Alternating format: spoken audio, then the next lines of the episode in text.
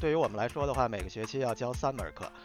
所以相当于。每个学期三门课，一年要教六门课。对于我们来说，最重要的就是那个 course evaluation，就是每个学期期末的时候嘛，学生要给要给教授打分嘛。教授之前呢，我在一家这个在线教育机构吧，就是专门负责这种面试培训的这么一家机构做过四年。然后我在这边讲课的时候，当中也会穿插一项这种 system design interview。每六年是可以 renew 一个 contract，然后那这过程中他看的是什么东西呢？工资的话呢，teaching faculty 跟 research faculty 是是是是一个一个级别的吗？还是说工资呢？肯定不。是一个级别了，我。Hello，欢迎大家来到这期语音聊天室。今天我们和汤阳聊一下，当一个教书为主的 teaching faculty 是什么样的一个体验。汤阳你好呀。哎，李丁你好，谢谢邀请。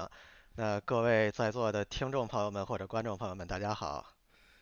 嗯，汤阳，那你现在是在哪里做这个教授呢？我现在是在 NYU，就是纽约大学。是教什么方面的呢？哦，我对都忘了说了，我默认大家都是 computer science。对我现在在在 NYU 计算机系，其实 NYU 是一个很很有意思的地方，它有两个不同的计算机系，就是一个是在它的本部吧，是跟着数学是在同一个地方，然后另一个呢是在 Brooklyn，相当于是跟着其他的那些 engineering 是是在一起，然后我是在本部的那个，就是在呃在 New York City，在 Manhattan 那个 campus 和数学系在同一个学院的那个地方。对，就那 Crown Institute 是吗？对对对，对，好，那你现在上课为主的教授，其实像我之前呃读博士啊，然后包括工作之后了解比较多的是这个走 research track 这个 tenure track faculty 嘛，就你当了 assistant professor，然后你发很多 paper，带很多学生，然后甚至 associate，然后拿了 tenure 之后就终身教授，然后之后在这个 career track 我比较了解，嗯，那这个 teaching track 大概是一个什么样的一个 responsibility 呢？job responsibility？呃，teaching track 其实它跟它跟普通的那种 tenure track 最大的区别就是侧重不一样。因为 tenure track 最主要的是做 research，所以对于他们来说的话呢，teaching load 一般来讲一个学期只要教一门课就好了。对。然后对于我们这种 teaching track 呢，首先 research 是完全不需要的，就是你愿意做当然好，但是不愿意做的话完全没有关系。然后最主要的任务就是 teaching。然后我们对于我们来说的话，每个学期要教三门课。所以相当于每个学期三门课，一年要教六门课。当然，如果有的时候个别的课人数特别多，课特别大的话，可以可以减一门，就对，算可以算两门课。但这个主要就是就是我们的这个要求。对，那我之前我了解就是，比如看当时我的教授和系里面其他教授教一门课，其实对于他们来说，他们还要做 research 嘛，当时我就感觉压力其实挺大的了。然后，那你现在一学期要教三门课的话，你你觉得这个 workload 是怎么样的呢？对，确实确实 workload 还是挺重的，尤其是因为我是第一个学期嘛，我是去年九月份才刚刚加入的，所以说我第一个学期相当于连备课带教课，一个学期搞三门，真的是是快把我给压死了。但是我我觉得就是如果到了以后吧，比如说要是教同样的一些课，那可能 workload 会稍微轻一点，因为毕竟备课的压力会小一些。然后上课的话呢，对于我们来说的话，本科生一个星期是两次，然后对于研究生来说的话，一个星期只有一次课，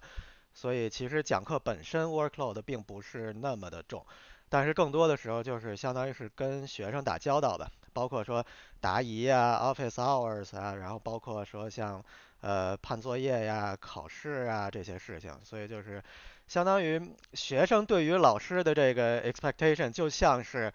比如说，你作为一个 customer，对于 Amazon 那些客户服务的那些要求似的，就是他们会觉得说，你作为一个老师，你就应该二十四乘七一直都在线，我什么时候问一个问题，你应该一个小时之内就得给我回答什么的，所以就。当然，当然就是对对于对于那种 research track，对于 tenure track 那些老师来说的话，他们有些人觉得反正无所谓，就是 teaching 的话嘛，反正我我只要教教课就好了，学生的这些事情可以就就就有的没的都行。但是对于我们来说就非常重要，所以需要把每一个学生都得哄好，确实是这样的。对，像你刚才提到了这个学生会要求老师二十四小时在线这种，其实我记得我们那些都是哥大的那个计算机博士的嘛。然后当时的时候，我们用的是一个什么 Piazza 这种一个一个平台，然后上面给 TA 和教授的有一个 metric，就是多少时间 respond。然后当时我记得我贴了一门什么 Advanced Graphics 吧，然后然后就被学生抱怨说怎么回的太慢了，你都过了三十分钟还没有回我信息，然后我就觉得。这这这太太不 reasonable。对，这这个确实是，而且尤其是对于稍微大一点的课，像像我这些学生，就我的学生里头有一些人属于夜猫子那种，就是半夜三点钟在那块做作业；有的学生就是属于早起的鸟，然后早上五六点钟起来了开始做作业，所以中间基本上这些问题都是不间断的。就我们现在倒是因为因为 Piazza 收钱了，所以不不怎么用 Piazza 了，但是。呃，相当于更多的变成用那种在线的什么 instant me instant messaging 那种平台，就有些课可能用 Slack，有些课可能像像我们用 Discord，真的就是完全的学生问一个问题，然后我这手机上一个 push notification 就来了，然后我就觉得说我应该赶紧把这个消息给他回过去。其实其实也没有人真的逼着老师说说你一定要这样去做。但是就就是你你肯定做的越好，学生对你就越满意嘛，这样。对对对，那那你刚才也提到，那这个作为传统的比较研究型的教授的话，可能他有的教授可能并不太在乎那个学生给的这个 feedback 啊，evaluation，反正就是一个完成任务，然后呢 research 做够了，然后能评 tenure 就行了。然后那作为 teaching faculty 的话，那他一般这个这个评评评价你的这个教学的能力啊，这个体系有什么一些标准呢？对，对于我们来说最重要的就是那个 course evaluation，就是每个学期期末的时候嘛，学生要给要给教授打分嘛。就对于对于这种 tenure track 来说的话，他们只要有 research，那 teaching 好或者不好都都不重要。但对我们来说的话，相当于我们是这种完全是合同制的嘛，我们三年要续一次合同，所以说续合同的时候最主要的 metric 就是看这个 course evaluation。如果学生对着老师满意，好，你继续来；如果学生对着老师不满意，基本上就可以走了。所以主主要是这个样子。嗯，那说到这个学生的 evaluation 呢，那其实这是一个这是一个有点这个叫什么冲突的一个点嘛。如果你让学生满意呢，你肯定就是比如说出简单的作业，给很少的这个 course load，然后。然后就不给他们特别困难的题目，然后这样他们应该就会感到比较开心嘛。如果你每次 deadline 给的特别多，比如每每星期有个 deadline，然后都是个大的 project，那他们肯定就会抱怨，然后给特别大的分数。你会感觉有这样的这种这种权衡吗？这个其实也不完全是，其实就是说，我觉得吧，每个学生心里面是有杆秤的。就是说，如如果说你你你所有东西都放水，然后作业也不怎么留，考试也巨简单。那那学生就会觉得说，我我花了这个学费，什么都没有学到。其实其实他们也不开心，就他们希望说能能有这样一个 balance，就是这个课既既 manageable，然后又真的能实实在在的学到东西。其实就包括说我我自己教这门课嘛，我上个学期我教操作系统，操作系统其实我估计你也知道，就是。他他他就不可能简单，然后他的作业一定 workload 都很重，所以说我那课真的就是 workload 很重，然后考试也很难，然后学生学生一直都在抱怨，而而且包括说我我这次考试就是出的题难且多，以至于很多人都没有做完，就直接都 complain 到系里面去了，但但其实并不影响，因为就是这个你你 workload 重是一方面，但是另一方面就是学生如果能够感受到你真的是。用心去备课，用心去教，然后上课特别有意思。然后学生如果说作业很难，但是每当他们遇到问题的时候，能够就是能够很快的得到你的回复，能够得到解答，而且通过了这个怎么说呢，很很 challenging 的这些作业之后，他实实在在能学到东西了。那那其实最后学生会很满意的。就我我的感觉是这样，就是至少说我我这种很难的课，然后很 challenging 的作业，很难的考试，最后。并没有影响到我的 evaluation，所以说你已经拿到了上就是你过去这一学期的 evaluation 了，就是还挺好的，是吗？这个 operating system。我我最后这个这个期末的 evaluation 还没有拿到，因为这个系里面还在还在整理，估计下星期能拿到，咱们就差了一点儿。其中的那个 evaluation 其实还不错，而且还有那种在线那种 third party，就是什么 ratemyprofessors.com，就这种网站上的 evaluation 其实都都还不错。而且我从就是私下里头吧，就是学生的这个口碑，其实其实有有一个很重要的这个这个 metric，不是说看那个 course evaluation，而是看你下学期开的课有多少人选。就是说你你比如说下学期还开同样一门课，然后你发现这门课已经选爆了，比如说这个课容量九十个人，然后 wait list 上还额外再有一百多人。那基本上就可以认为学生对你是很肯定的，就已经口口相传了，用脚投票了已经。对对对对对，其实就是说，哪怕是这些 course evaluation，这个学生的参与度其实不是那么高，就是很多人他他比如说他他忘了投了，或者说他他就根本就不想去做这些 feedback。所以这个其实这个参与度不是那么高，但是口口相传特别重要，因为我知道就是这些学生里的嘛，像中国学生基本上所有中国学生都在一个微信群里头，然后其他国家的人，比如说像像印度学生什么，他们其实也有他们的渠道，就是互相之间其实都在传，就是哪个老师上课讲的比较好啊，然后哪个老师比如说作业作业量这个大或者小或者什么，其实他他们心里都有数。比如说我我猜啊，对于我这边来说的话，他们可能就会说说，哎，这个老师这个上课讲的挺好，但是作业很难，但是之后又能学到东西，等等等等，就是，但是但是他们反正最后都会权衡一下嘛，然后来。这个我还是挺挺欣慰的，我因为我以前可能就是至少在我那会儿听那些同学的感觉就是说，如果一个课难，他就直接会认为这个课 rating 就会低，教授也就教的不好，他并不会去想的更深一层，说哦我学到东西了，我也很开心。这个我感觉可能现在可能我当时的这个。理解有点偏差，然后现在可能学生也越来越理性的看待这个自己学东西要学东西了，对吧？对，而且而且我的课其实还有另一方面的侧重，就是我会我会跟这个面试，就是将来如果他们去找工作的话，跟面试稍微结合一些，因为毕竟就是我我在去 NYU 做教授之前呢，我在一家这个在线教育机构吧，就是专门负责这种面试培训的这么一家机构做过做过四年吧，差不多，所以相当于我对那边这个。嗯，把握的也比较准。然后我在这边讲课的时候，就是相当于在上课的过程当中，也会穿插一些跟面试很相关的，尤其是一些像这种 system design interview 的这种东西，我会穿插到我的课里面。因为像我应该很很喜欢这种啊。平常的话，如果比如说我在学校上课的时候，老师都不会往上面提，因为他们其实并不知道这种这种 tech interview 该是怎么样子的。对对对，确实是，就是这这几年，因为就是很多公司，哪怕是说对于 new grad 来说的话，面试的时候都会有这种 system design interview。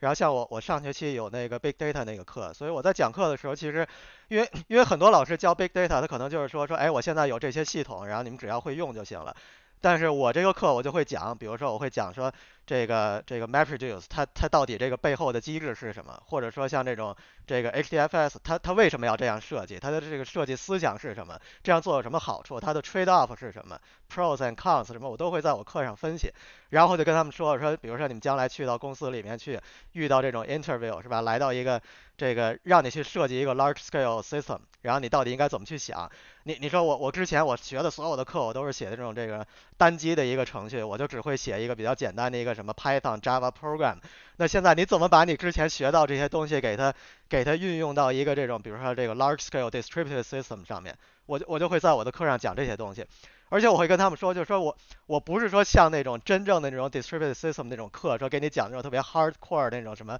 什么 consensus algorithm 那些谁都不懂的东西。我说那种我我对那那种我我不讲，我也不 care，因为这些公司也不 care。但是他们需要你有最基本的这种这个 system design 的能力，能够去分析一些 design 的 trade off，不同的这种 use case，你到底应该怎么去设计。其实我觉得这些东西学生都都是比较喜欢的。对对，这个我感觉肯定是你跟其他的这些教授的一个非常不同的一点，因为并不是每个教授都有这种做做这种 tech interview coaching 的这种经历的。对对对，确确实是，而且就是很多时候，我我觉得就是说，像像像传统意义上来讲，学校开的这些课吧，每门课跟每门课之间都割裂的比较开。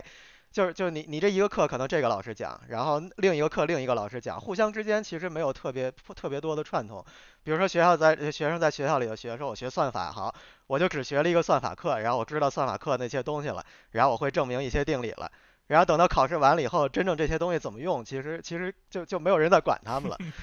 对吧？所以所以所以这种东西，其实我觉得就很多时候需要需要有这样的一些课或者这样的一些一些老师，能够一定程度上给一些引导，就是你你到底学的这些东西怎么去用？就是学校里学的这些东西跟工业界到底是如何接轨的？我学完这些东西以后，不光是说我我这个课的作业会做了，我考试会考了，完事儿以后呢，我将来。我我知道，我进到公司以后遇到这些问题，我到底应该怎么去想，怎么去设计，怎么去解决，以及一定程度上怎么去和其他的人来合作。其实这个我觉得是是比较重要的，也是传统上在学校的这些教学上比较缺乏的东西。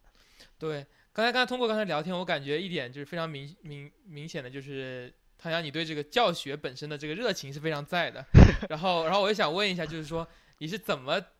怎么走进这个职业的道路？就包括你从之前做这种 tech interview 的 coaching，包括现在当这个呃 professor，你怎么选择这条职业道路的呢？这确实是个好问题。不过对我来说的话，我觉得更主要的是这个家庭的熏陶吧。这个因为因为我我父亲本身是这个大学教授，所以说我从小就能看到他，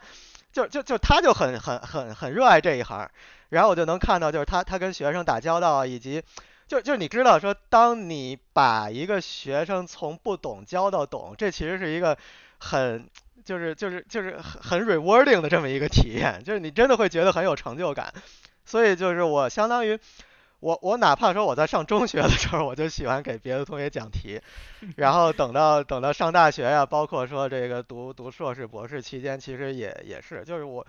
我我知道有些人可能读博士的时候觉得说做 TA 就是一个负担，就觉得说哎我为什么要干这件事儿，就就很无趣。但是我觉得做 TA 很好玩，而且尤其是我我我喜欢做就是像那种 recitation 这种东西，就我觉得讲课很有意思。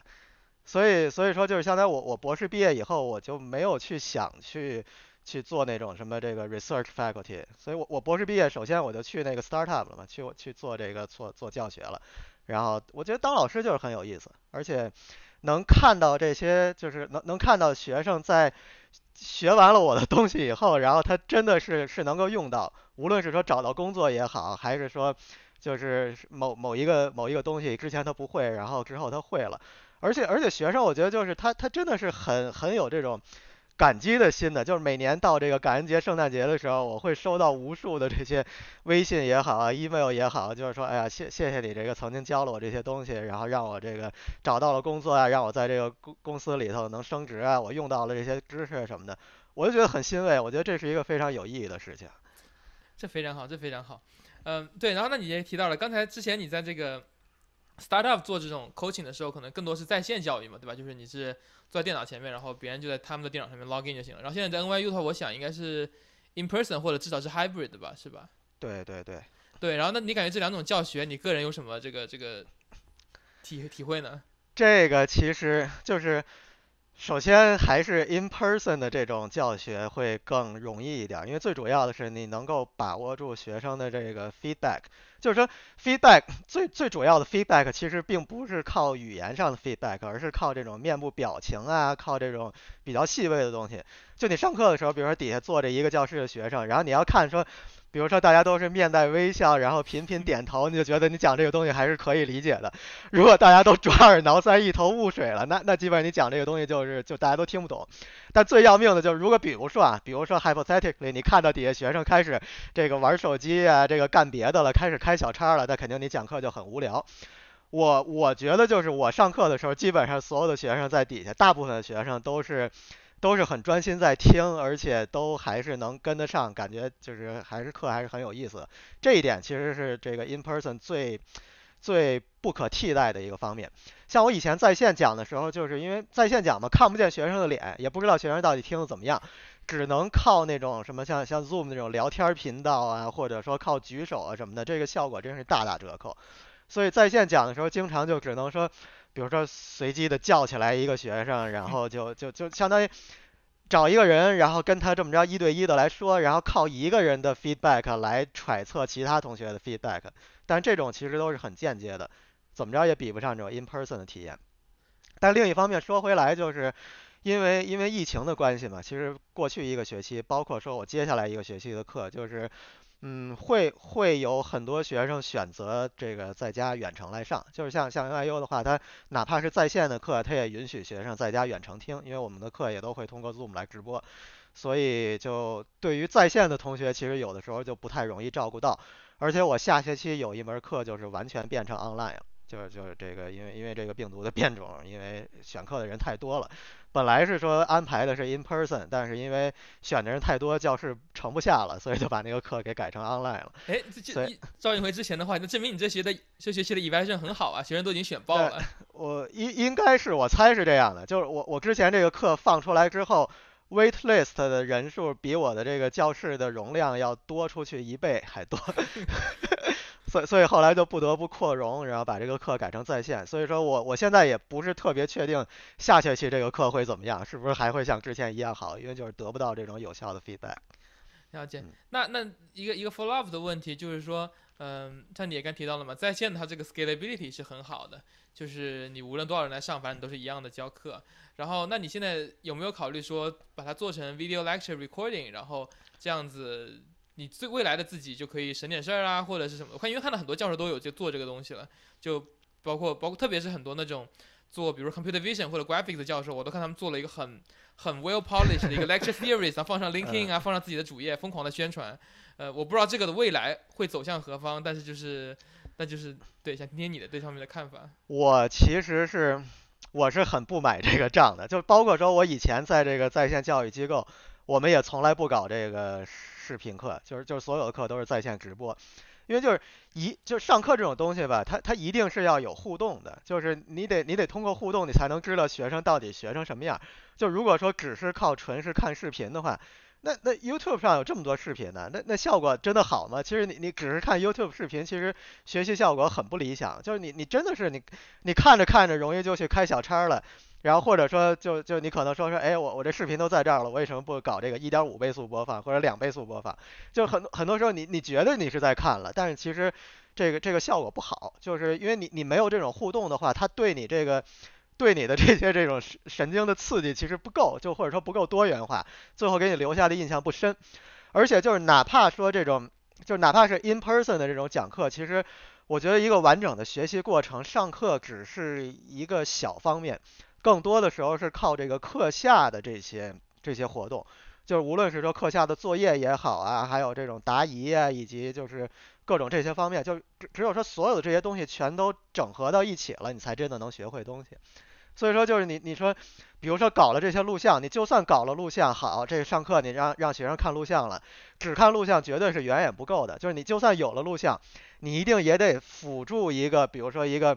一种这个就是答疑的 session，或者说这种叫这种怎怎么说呢？就是这种也是把学生都拢聚在一起，然后跟他们聊聊天儿啊，然后看看到底学的怎么样啊，这样才才真的能让他们学得会。不然的话，那个这不行的。就我自己，其实我我曾经尝试过看这种在线的这种教学视频啊，或者什么的，反正至少对我来说的话，效果很不理想。就对我来说，甚至还不如看书。看书的话，我一边看我自己会一边思考。但是视频的话，我真的是看着看着就就会想玩手机，对，对。那你觉得现在，我感觉这个的这个的最开始做的这个好像是 MIT 最开始有这个 Open Open Course 嘛，对吧？然后后来就变成 Coursera，现在现在越来这个平台越来越容易用了，很多大学教授都开始自己做了。那你觉得这这一股的这种 effort 它有什么样的意义呢？如果你认为它它并不能真正意义上帮到这个学生的话，那他们意义是什么呢？大家都这个意义就是它它可以一定程度上节省教授的这个这个精力。比如说我以前就就假设啊，假设说以前你可能上课需要上两个小时的课，但现在呢，你可能比如说因为有了这个在线的视频了，你可以换一种思路。比如说你这两个小时的课，你可以说。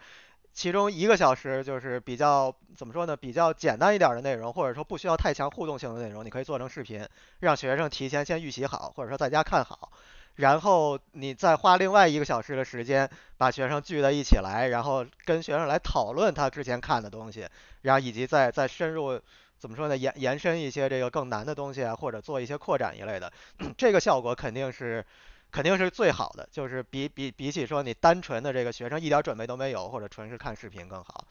就是我我反正我我不相信纯看视频，但是我觉得视频一定程度上应该能够让这个教学效果变变得更好一些。对，这个挺好的。对，刚才我们就是上上面这一半我们讨论了这个这个很多关于你。Day to day 的这种 teaching 啊方面的这些东西，然后接下来还有一些有些是听众来的这些问题，然后包括我自己的一些这个好奇的，就是说，那 teaching track 的这个这个教授他的这个职业的这个规划是是什么样子的呢？你现在的 title 是什么呢？我现在在 NYU 的 title 叫做 clinical 呃 assistant professor，就是相当于我们的这个 title 就是所有的这个这个 tenure track title 前面加一个 clinical。就我不知道中文怎么翻译，临床这这也不是临床，是吧？对，这不这跟医学没有关系，对。对，其实其实我发现就是很很多学校他们都会在这个正常的这个 title 前面加一个词儿，就有的学校可能叫做 teaching，有的学校叫做 practical 或者叫 clinical 一类的，就是相当于做点区别。就对对我们来说，其实这个 track 很类似，就是刚一进门 PhD 毕业，刚一进门叫做 clinical assistant professor，然后六年之后就是 clinical associate professor。然后再过六年就是 clinical professor，就就是那种 full professor 这种感觉，所以这个 career 其实很很相似，区别在于我们没有 tenure，相当于就是不停的需要需要去 renew 这个 contract，但是另一方面其实也相对来讲比较稳定，因为除非说你讲课讲的烂到家了，这个一般来讲这个 contract 都会继续 renew 下去。反正至少说到目前为止，我没听说我的任何同事被被 fire 了，或者说被被拒绝 renew contract 了。对，至少至少在我听说的所有这种 CS department，他们现在都是老师都是稀缺的，所以说对对对，现在其实对于 computer science 来说，这是一个很很很很大的问题，因为每个学校都在疯狂的扩招，因为有非常大量的学生都来都想学 computer science。这个无论是对于 undergraduate 还是 graduate，就 undergraduate，因为 computer science 这个这个 major 本身可能并不是那么多，但是它它会有其他的这些专业的人去去来去来选，是吧？所以所以说这个 enrollment 都会特别特别高，每年都在往上增加。然后对于这种 graduate program，尤其是对于这种 MS masters program，这个招生反正是是一年比一年多，所以这个教学的任务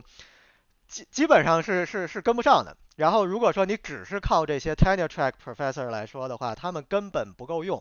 就是像对于对于 NYU 以及对于其实其实我觉得对于大部分这种综合性大学来讲的话，呃，主要的教学任务都不是这些 tenure professor 来干的，都是这种像对于我们这种这种 teaching track，甚至是说那种 adjunct professor，就是这种兼职教授去做的。嗯，对。然后，那你刚才还说到一个就是。每六年是可以 renew 一个 contract，然后那这过程中他看的是什么东西呢？他他看的东西？他看的就是最主要的就是你教学怎么样嘛，就比如说这个学生的 course evaluation 啊，以及比如说选课的情况。就假如说你你说你你是一个老师，你开的课都没人选，那他为什么要雇你在这儿？是不是？说你你你你每次你教一门课，然后就寥寥无几十几个学生来选课，他花这么多钱，那他肯定不值得呀，基本上你就没戏了。但如果比如说你这课特别 popular，然后学生对你也很满意，那那其实这这就很重要，而且就是。我我因为我刚来，所以还没有经历这个 renew 的过程。但是我听说就是在 renew 之前，他们会有会会有人来听课，就是会会来听一节课，然后会会做一些这种，呃，怎么说呢，类似于研讨一类的，相当于就是给给你一个比较从就是从从老师的这个角度来给你一个 feedback，然后综合来讲来考虑一下。对，之前我记得我听别的播客节目就聊到这个美国公立学校，就是那种 K twelve 这种学校里面，他们去也是有这个过程，也是有人来听课，然后给 feedback，然后再给他们 promotion 啊，或者这个 renew contract 这种类型的东西。对对对。对，对刚才有一点我突然刚才忘记说了，就是你刚才提到别的系的同学也会来报 CS 的课，就是我上上一期还是上两期跟一个这个。这个法学院的同学聊，他也是说他们系里面也开 CS 的课学 Python，因为就是用法律的人，虽然他们很很比较用比较过时的技术啊什么，但是他们也想要 embrace 这个 future 嘛，因为他们法律很多部门是要跟 IT 公司合作的嘛，那帮 IT 公司你要打法律官司的话，你必须得懂什么东西是是怎么回事嘛，所以他们也有个教授开这门课，也是很多人去去去学，呃，证明这个的确是 CS 更像是更像是未来的数学啊物理这种，每个系人都要学一点点。它可以不用很深，但都得学一点。对，像像我们系现在这种就是基础课，one on one，就是就相当于这种 introduction to to to programming Python Java 这些课，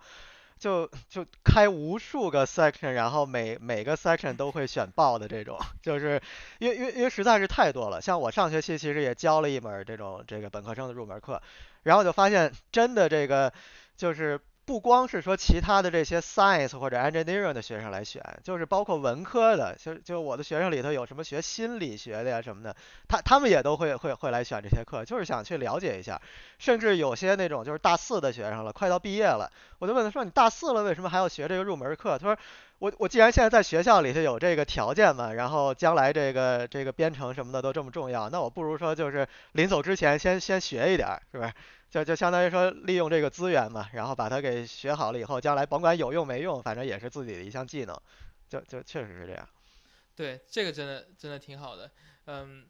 对，然后然后你刚才也提到了这个很多综合性大学里面的教学任务其实是由 teaching faculty 来完成的嘛，然后因为其实这个比例上也很好看嘛，一个一个 research faculty 它只用教一门课一个学期，那你们 teaching 要教三，所以从素质上就已经三比一了，然后因为你们教的更多，所以你们也会质量上你们成长的也会更快。所以学生更愿意选你们的课，所以你从这个这个这个整个教学体系来说，teaching faculty 可能会 cover 到的学生就会很多很多。嗯，那所以说你刚才说到每学期三门课，然后那相当于就是每年六个这样子的。那所以那你在学习之外的话有什么工作量呢？学习之外完全没有。这等于说你是这是就很理想的生活，相当于有一个完整的寒假、完整的暑假嘛？是。对我们有完整的寒假和暑假，寒假一个月，暑假三个多月吧，就就是。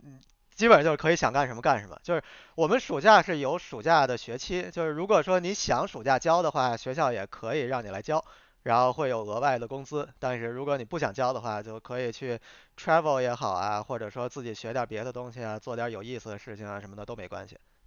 这个很，这个跟 research faculty 很不一样，因为 research faculty 首先暑假三个月是没工资的，他们得从自己这个 research funding 里面给自己给自己拿那个 stipend，然后对，然后而且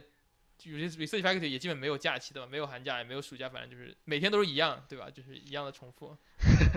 对，这这一点确实是。对，这个倒倒倒挺挺好的，嗯，然后我看一下，就是那那你对这条职业道路，可能我感觉很多听众，我自己在内了，其实都。对这个 career track 不了解居多，而就是说，所以说导致我当时毕业的时候根本没有考虑过这个选项，因为我都不知道有这个选项存在，我就感觉哦。因为我身边当时我的这个 PhD 导师，包括我导师的其他的 collaborator，全都是这个 research track 的，就我基本不太认识 teaching track 的。你刚才提到 adjunct professor，其实在哥大当时的时候，我还记得有一个这个 graphics 的 adjunct professor，他是每学期回来教一个 computer graphics，然后其他时间就回去他的公司里面上班，然后时不时回来教一门课，时不时教一门课。这个我倒想到了，但是除了他之外，其他我都很难记起来我有哪门课是 teaching faculty 教的，因为我。因为实在是没有把它分得很清楚，我感觉哦，全部教授肯定都是 research faculty，他们抽他们宝贵的 research 时间来 来教我们上课这样子的，所以他们教的烂，我也没办法，这个这个对吧？哥哥大其实是哥大其实是这样，哥哥大哥大有很多的 lecture，哥哥大的那个 title 叫做 lecture senior lecture，其实有很多，你你你你如果有印象的话，你会发现就包括有有很多都是哥大的 PhD 的，就就当时咱们 PhD 的同学，然后现在就有几个留在那块做做做 lecture 的了，就是。主要主要主要原因是这样，因为你是 PhD，PhD 上课呢，主要大部分的 PhD 的课都还是这种 tenure professor 来讲，因为为什么呀？就是对于一个 tenure professor，他更倾向于去教这种比较高端的课程，就是这种呃研究生的课呀，以及本科高年级的课。然后这种课呢，一般专业性比较强，人数比较少，就是对于他们来说的话比较好教。然后 teaching faculty 呢，更多的时候是去教那种相对来讲这个入门一点的课，就是那种 Python、Java 或者是这种相当于简单一点的数据结构啊这种这种课。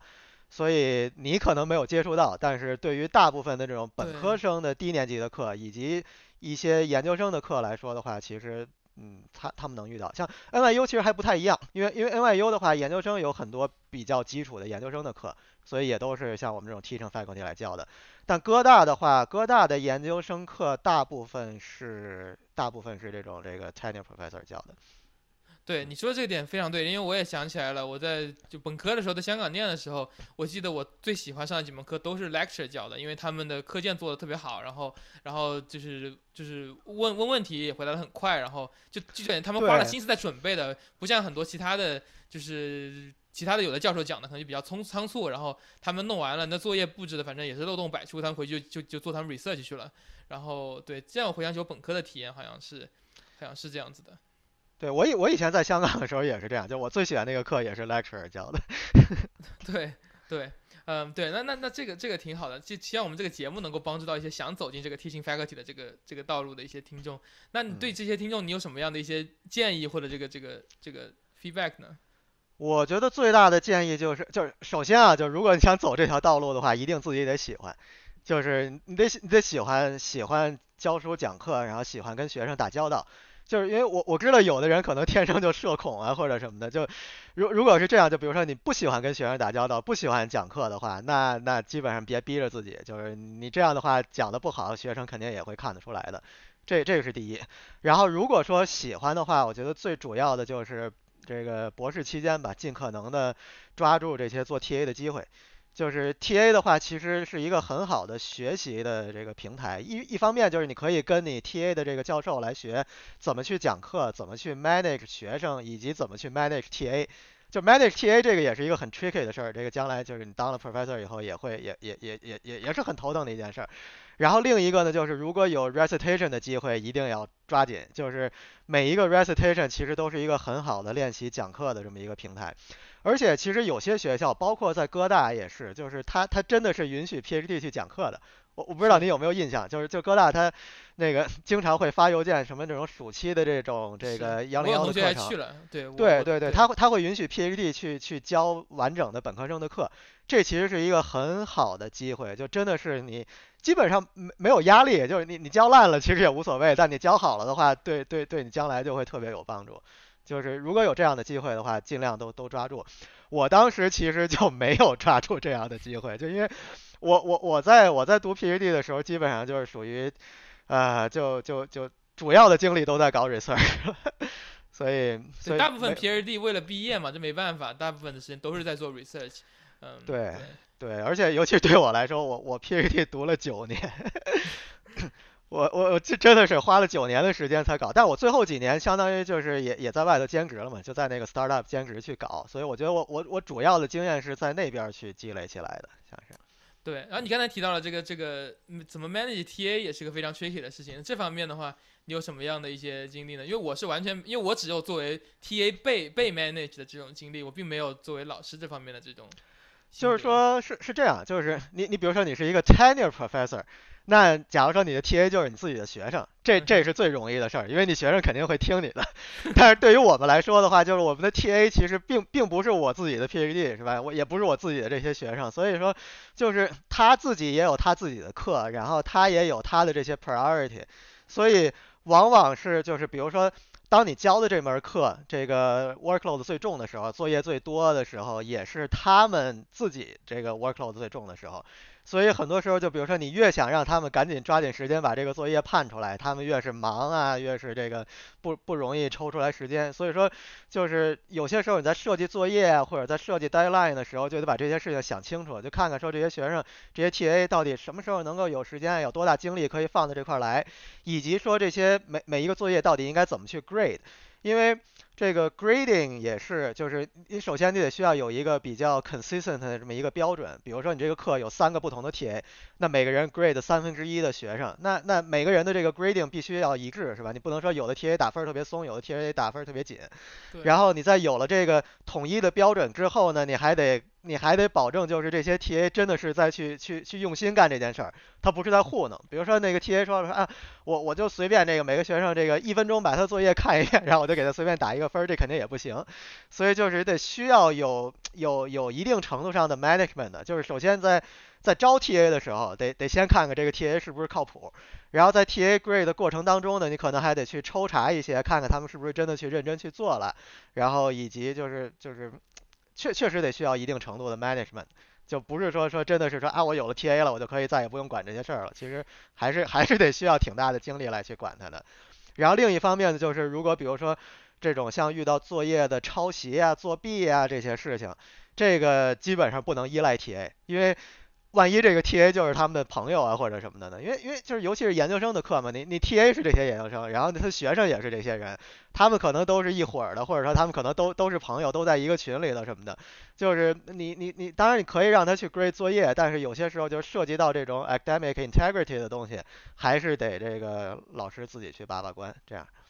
对你说到这个这个抄袭啊什么的，当时我 PhD 当 T 的时候也发现过，然后就是对处理过程中，反正就是我把我收集到的 evidence 发给教授，教授做最终的这个这个决定，因为的确有太多 conflict of interest 或者什么别的事情在在当中了。对对对对，是这样。对对，挺好的。那他最后最后离开前，我还有一个最后一个问题啊，那就是这个工资的话呢，teaching faculty 跟 research faculty 是是是是一个一个级别的吗？还是说工资呢？肯定不是一个级别了，我们挣的肯定比他们少。就就就每个级别都比他们少，就你 associate 少，都都少。嗯，其实我我我不是特别了解到底这个 tenure professor 他们挣多少，因为因为我没有直接的渠道去问他们，但是就就只能道听途说。但是怎么说呢，就是工资呃，就是勉勉强够用吧，就我我只能说工资挣的比 PhD 多，但是各方面来讲，肯定一方面不如这些 tenure professor，另一方面比起工业界来说的话，也是差的太多了，所以就是。我觉得做做这方面吧，做做这方面的这个工作，肯定最主要的还是得用爱发电，就是有爱的话才行。没有爱的话，你这个分分钟都会被这个，就你就总会去想说，哎，为什么这个别人会挣的这么多，是吧？这个为什么工业界能挣这么多？为什么在学校里头挣的就这么少？但是没办法，事情就是这样。对。对，嗯教书育人也是本身是一个很很重要的事情。对，因为我感这这工资的话，其实如果各位听众感兴趣，其实可以去查那些公立学校的工资，因为那那些是是 public information，他们是政府给的钱。我之前好像是看过有些同学他们在那种 state university 啊，或者是在反正就是就是 public school 的话，是可以查到 teaching faculty 和 research faculty 的工资的，然后你可以有一个对比。如果如果你对这方面的这个呃信息比较感兴趣的话，对。对对对，公立学校所有的人的工资全都是网上可查的，像 NYU 是个私立学校，所以查不到。但是反正 我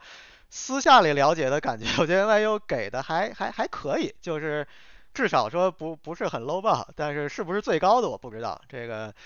反正还还行，反正还行，反正能 能能对能能能养活家就行了，对。能呃养活家肯定不靠我养活家，就是我我觉得就是如果你做这个的话，至少家里的得有得有另一半儿能够挣钱。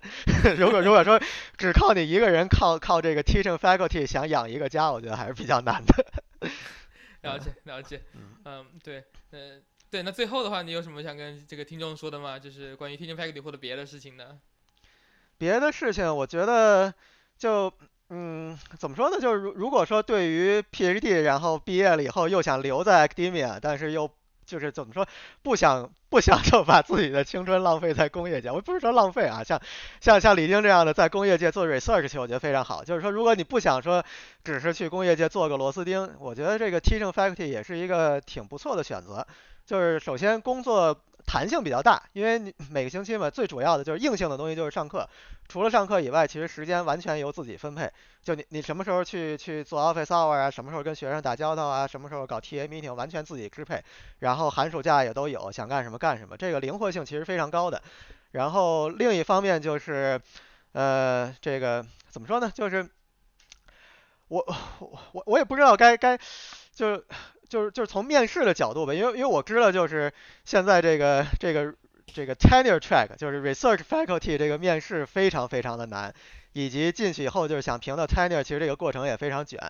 但是这个 teaching faculty 这边的话，其实要要要好得多，就是尤其是说，如果你有一个比较不错的 PhD，其实在这个 job market 是非常吃香的。就是面试的时候，其实也也并不是很难，主要就是你做一个这种 demo lecture，然后讲的还不错，然后你的这个这个 CV 什么的看起来这个 publication 什么都挺好的，其实基本都差不多了。然后将来这个 contract renewal 其实也比这个评 tenure 这个过程要要要轻松一些，所以其实我觉得不失为一个这个不错的落脚点。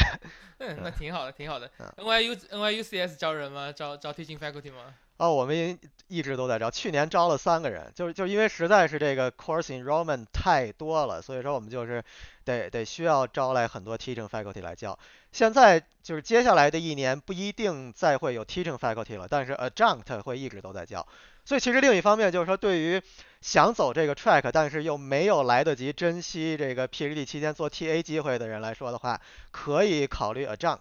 就是 adjunct 的话，相当于就是每次就一门课一门课的这么着来来来招来做。但是这一门课如果你讲好了，然后学生比较满意的话，其实对你将来比如说再转成这种这个 full time teaching track，其实也会比较比较有帮助。这样挺好的，挺好的。嗯对我感觉这个信息也非常有用。对，就如果如果其他听众他想申请的话，证明这个是比 research 那些没有卷的那么厉害的。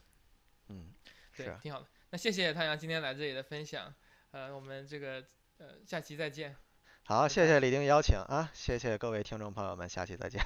你有考虑去大学做 teaching track 的教书教授吗？现在这期节目里面，汤阳分享了很多他的经历，你会考虑这条职业道路吗？欢迎在评论区讨论。如果你有兴趣来上节目，分享你的职业经历、研究成长、投资方面的思考，欢迎联系我，联系方式在下方 show note。我在我的网站李丁泽宇点 com 分享更多关于研究、职业、投资方面的思考，可以在林泽宇点 com 邮件订阅，并且加入微信群。我们下期再见。